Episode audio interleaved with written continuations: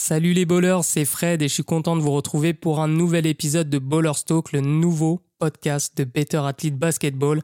D'ailleurs, je tenais à vous remercier pour les commentaires, pour euh, tous les compliments après le premier épisode, que ce soit sur YouTube, que ce soit sur SoundCloud, mais sachez qu'on est aussi disponible désormais sur Apple Podcast, sur Spotify et sur Deezer. Donc si vous pouvez vous abonner, ce serait vraiment cool et aussi laisser des commentaires c'est parce que c'est important et des, et des notes parce que c'est important pour le référencement. J'en profite aussi pour vous remercier parce qu'on est désormais 80 000 sur la chaîne YouTube Better Athlete Basketball. Donc avec Hugo, on vous remercie du fond du cœur. Et voilà, nous on va pas s'arrêter là. On est vraiment très content que la chaîne monte comme ça et c'est pour ça que on est vraiment motivé à l'idée de grandir encore plus avec vous. Et on pense à vous également dans cette période délicate de confinement parce qu'il y a plus de NBA à la télé. Vous ne pouvez même plus jouer dehors, même plus jouer en club. Donc là, je me suis dit que c'était important de vous sortir un nouvel épisode de ce podcast. Et aujourd'hui, je vais vous sortir une vieille interview du grenier. Alors, elle est pas si vieille que ça, cette interview. Elle date de 2015 et c'est une interview que j'ai réalisée avec Boris Dio. Donc, c'était pour le site Basket Session avec la rubrique Ballerside. Mais vu que la rubrique Ballerside n'existe plus, bah, cette interview n'est plus disponible sur le site.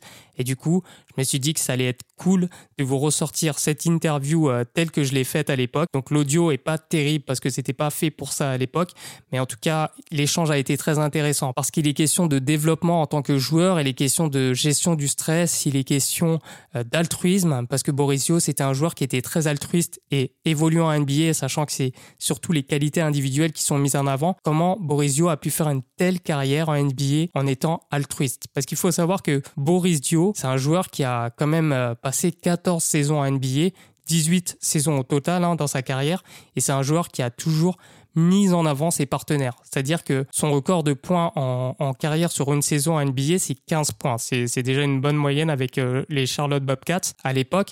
Mais Borisio, ça a toujours été un joueur qui pensait à faire la passe avant de marquer, alors qu'il avait des grosses qualités athlétiques euh, quand il était jeune et euh, un gros potentiel aussi pour marquer. Mais Borisio, c'était ça.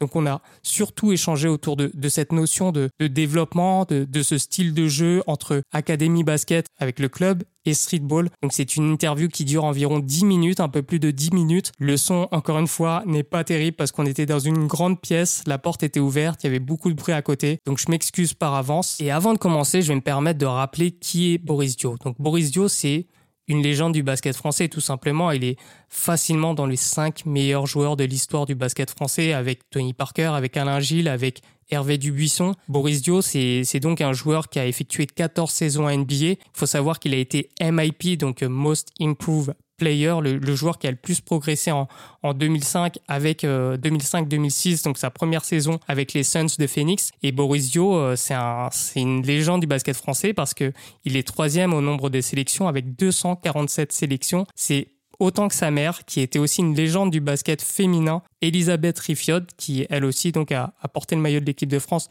247 fois.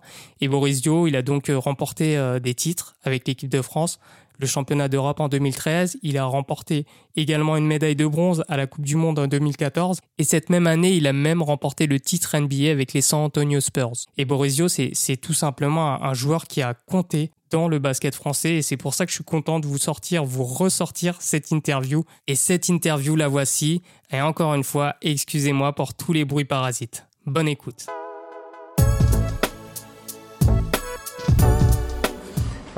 Finalement, quelle est ta part d'improvisation quand tu joues On a l'impression que tu récites un peu euh, des leçons du, Non, il y a beaucoup de parts d'improvisation, justement.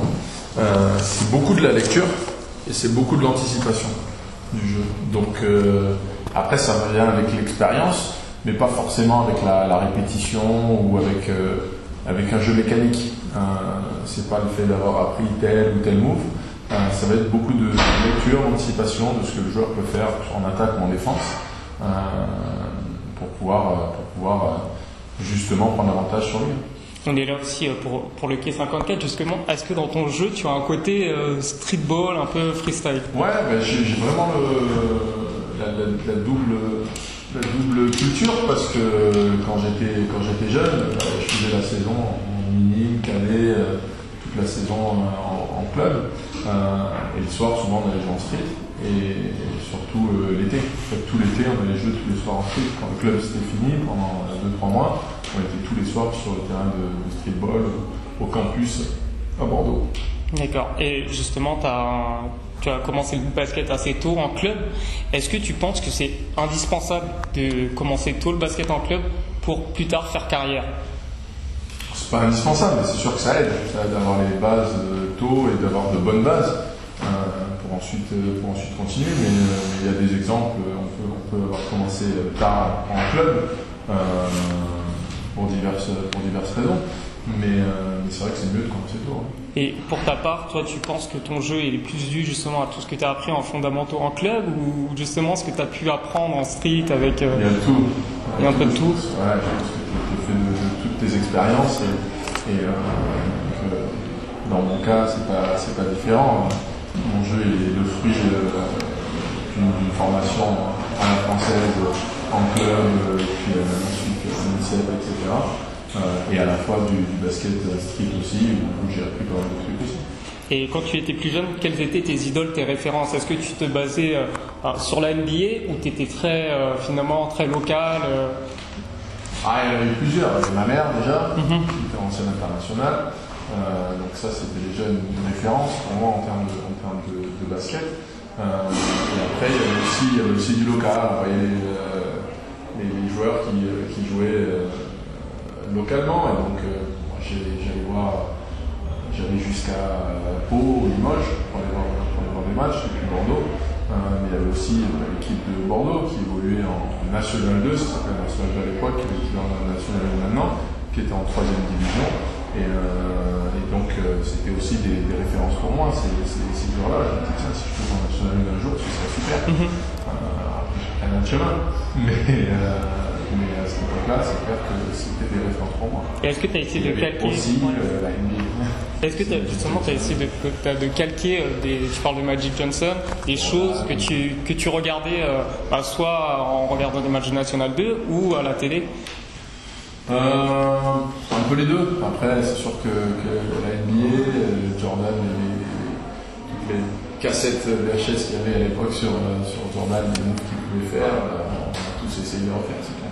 D'accord, et ça se passait comment en fait? Tu visualisais la, cassette et derrière sur le, sur le terrain, tu essayais de faire exactement la même chose? Ouais, ça arrivait, ouais, ça arrivait tu, visualisais, tu regardais un petit peu certains moves, après c'était vraiment des, moves signature. Quoi. Mhm. Euh, la fois Jordan euh, prend la balle, pénètre sous le panier, il fait croire qu'il ressort, il allait vraiment ressortir, il voit que le joueur repasse dessus et repart de l'autre côté. Je me suis refait une fois, dit Ah, j'ai fait le à Jordan. Quoi. Donc, je pense que concrètement, c'était pas vraiment le même move, être aussi fluide. Mais j'avais l'impression que je l'avais refait, quoi, parce que j'avais vu sur la vidéo. Donc, euh, des fois, il y, a deux, trois trucs qui restent. D'accord. Euh, c'est l'été, enfin, l'été arrive, ça va être la période des camps de basket. Toi, est-ce que plus jeune, tu as justement. Est-ce que tu es passé par les camps de basket pour, pour progresser? Bien sûr. j'ai fait des camps de basket, je les enchaînais. J'avais un camp de basket à l'autre, dans différentes parties de la France. J'avais fait un camp, de basket qui était, qui était à Mont-de-Marsan un camp de basket qui était à Cholet à l'époque. Mhm. Euh, et, maintenant, il y a plusieurs camps de basket. Il y en avait plus près. Il y, a aussi, euh, bah, il y avait des tournois 3-3 aussi qui étaient euh, effectués sur, sur les plages. Souvent, ils la tournée des plages, mhm. etc. et, aujourd'hui, bah, il y a des camps de basket qui sont, qui sont plus près. Il y a le camp Freddy Fotou qui est dans les Landes. il y a le camp des Kemet qui est à Bordeaux. Et donc, il y a aussi des, des camps, des camps locaux. Mais c'est vrai qu'à cette époque-là, il n'y avait pas d'aussi près. Ouais, il y avait mon Marsan, c'était plus près. Et qu'est-ce que ça t'a apporté justement de faire ces camps? Est-ce que tu as vraiment progressé ouais, ouais, ouais, Il y avait des fiches de progression, etc. Mhm. qu'on avait, qu'on remplissait du début du camp jusqu'à la fin. Je crois souvent deux semaines, deux ou trois semaines. Euh, et puis après, j'allais faire un autre camp ailleurs, j'allais faire deux semaines aussi. Et, euh, donc, je faisais, je faisais, des camps tout l'été, ouais. Mais euh, ouais, ça faisait progresser. D'accord. Euh, les détections font partie des périodes cruciales quand on a un jeune joueur. Toi, est-ce que tu avais des astuces pour rester serein et gérer ton stress euh, lors de ces grandes échéances? J'ai jamais été un grand stressé. Hein. Ouais. mais, euh, mais ouais, il y a toujours un petit peu d'appréhension lors, des détections, lors des, sélections jeunes, départements, etc. Après, je pense que ça se voyait, je me faisais plaisir sur le terrain tellement que je pense que c'est ce qu'il faut faire avant tout. Fait plaisir, les choses roulent. Justement, c'est ça ton leitmotiv pour euh, oublier vraiment l'enjeu de. Ouais, c'est de toute façon, c'est, ouais, je pense que c'est la philosophie qu'il faut avoir. Hein. c'est se faire plaisir avant tout. D'accord. Et tu es un joueur qui s'est toujours démarqué par ton altruisme en fait, et ta polyvalence. Est-ce que tu as pensé justement que cet altruisme pouvait te jouer des tours? Parce qu'on sait que ah, parfois on demande aux joueurs justement de prendre plus leurs responsabilités et limite, euh, ça, ça, aurait pu te faire disparaître des radars justement de jouer euh, pour l'équipe. Ça aurait pu. ça l'a pas fait. Et euh, j'ai toujours eu un point d'honneur à, pouvoir prouver que c'était la bonne façon de jouer aussi. Quoi. Toujours été ma philosophie de jeu, un jeu collectif avant tout. Et, mais, c'est clair que ça a pu me desservir, que peut-être j'ai signé de moins gros contrats, que peut-être euh, à un moment donné, j'aurais pu ne pas aller aux États-Unis par exemple, mm -hmm. s'ils n'avaient pas détecté de talent ou truc que ça, parce que si c'est purement sur les stats, je ne peux jamais rien dire. euh, donc ça aurait pu me desservir à ce niveau-là, mais, ça n'a pas été. est-ce qu'on a essayé de changer justement, de changer ton jeu? Il a changé, changé. Après, on a essayé, ouais, de dire que ouais, c'est important, qu'il a fallu scorer plus ou euh, être, être, moins altruiste euh, pour mon développement personnel, mais, mm -hmm. mais je suis toujours resté dans ma philosophie. Mais, mais finalement, justement, tu parlais de stats, c'est vrai que tu aurais sans doute pu être peut-être un joueur qui marque plus, mais au final, tu as un palmarès champion d'Europe, euh, champion NBA. Est-ce que finalement, tu n'es pas plus épanoui comme ça? Tu n'es pas un basketteur plus épanoui en étant. Si, je suis presque plus fier d'avoir réussi justement à avoir fait une, carrière comme ça, tout en gardant ma, philosophie et sans, sans, sans devenir un, joueur qui, qui, soit trop euh, égocentrique ou, euh, euh, ou peut-être même plus offensif. En ayant gardé cet altruisme, j'ai pu prouver que tu pouvais quand même faire carrière être un, une, une, pièce importante de ton équipe aussi, parce que c'est ça aussi qui est important, c'est d'aider. Mm -hmm. Le but c'est de contribuer. Mais c'est un peu plus ingrat, parce que finalement dans un monde où tout paraît être... Ouais, je fais moins de pub. Mais d'où ça vient justement cet altruisme? Enfin, est-ce que c'est un truc que tu as en dehors du basket? C'est un ah, truc qui est naturel? disais, Par rapport à la progression, etc., c'est un tout. Mm -hmm. Je pense que c'est un tout, c'est culturel, c'est une éducation aussi. Je pense que ça vient en grande partie de ma mère, la façon dont elle m'a, éduqué. Euh, ça vient des expériences aussi streetball. Quand j'étais à l'époque, j'allais sur le streetball. Euh, dire que le streetball est plus un jeu de contrat, etc.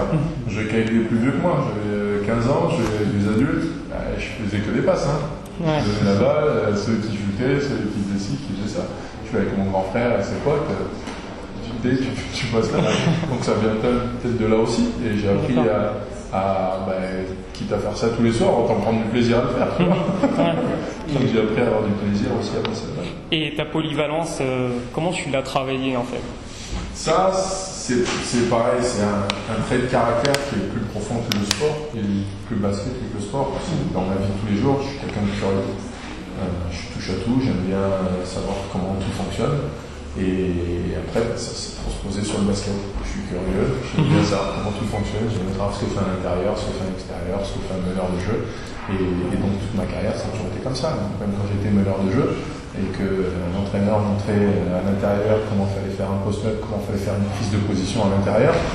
Bon, tu te dis, t'as peut-être pas besoin de le faire, tu vois, si tu es arrière Moi, je voulais savoir, apprendre et savoir comment on fait une prise de position à l'intérieur. Ça me sert aujourd'hui. D'accord. Et justement, tu penses que plus tard, tu vas te lancer dans une carrière de coach parce que finalement, tu aimes analyser le jeu? Non, parce que je suis touche à tout. Je n'auras pas le temps. Ouais. Je ne vais pas rester que dans le basket, je vais, je vais toucher à d'autres horizons aussi. Et est-ce que tu es plutôt adepte, adepte de renforcer tes points forts ou plutôt travailler tes points faibles? Ben, Plutôt travailler mes points faibles, c'est ce que j'ai toujours fait. Mm -hmm. Et donc au lieu, en fait, c'est pareil, au lieu d'être bon dans quelque chose, quand tu es drafté, à mon époque, quand tu es drafté ou quand on te sélectionne, quand on te prend quelque part, c'est parce que tu es très bon à quelque chose. Tu es un très bon shooter, tu es un très bon meneur organisateur, tu es un très bon rebondeur, tu es un très bon scoreur. Euh, moi j'étais bon un peu dans tout, mais enfin pas mal dans tout, mais j'ai excellé nulle part. Quoi. Par contre, j'avais pas trop de défauts non plus. Je savais un peu tout faire, je savais défendre, je pouvais faire des passes, je pouvais prendre des rebonds, je pouvais scorer de temps en temps. Euh, je pouvais un peu, un peu tout faire, donc je suis plus dans cette optique-là. Après, il faut tout sur un terrain. Tu peux pas avoir que des joueurs ouais. comme moi non plus. Il va te falloir un shooter, il va te falloir un rebondeur, il va te falloir un défenseur. Donc il faut tout sur un terrain.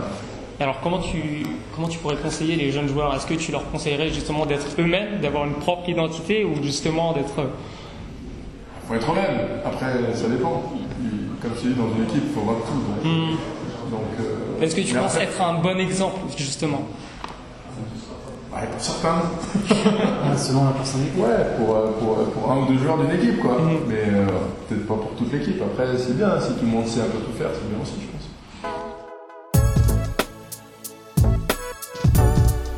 C'est la fin de ce podcast. J'espère qu'il vous a plu. Si vous avez des questions, si vous voulez commenter, eh ben vous avez la rubrique de commentaires sur SoundCloud, sur Apple Podcast. Vous pouvez laisser vos avis. Pareil sur Deezer, sur Spotify. Donc faites-vous plaisir. Nous, on vous répondra avec un très grand plaisir. Et pensez aussi à nous soutenir sur Patreon. Donc notre page Patreon, c'est patreon.com slash Basketball. Si vous voulez soutenir ce qu'on fait sur ce podcast et sur la chaîne YouTube, nous, on vous propose en échange du contenu exclusif, que ce soit des articles, des FAQ en audio, mais également des vidéos exclusives. Donc rendez-vous sur Patreon. Et moi, je vous dis à bientôt pour un nouvel épisode de Baller Stock et je vous dis aussi à bientôt sur notre chaîne YouTube Better Athlete Basketball.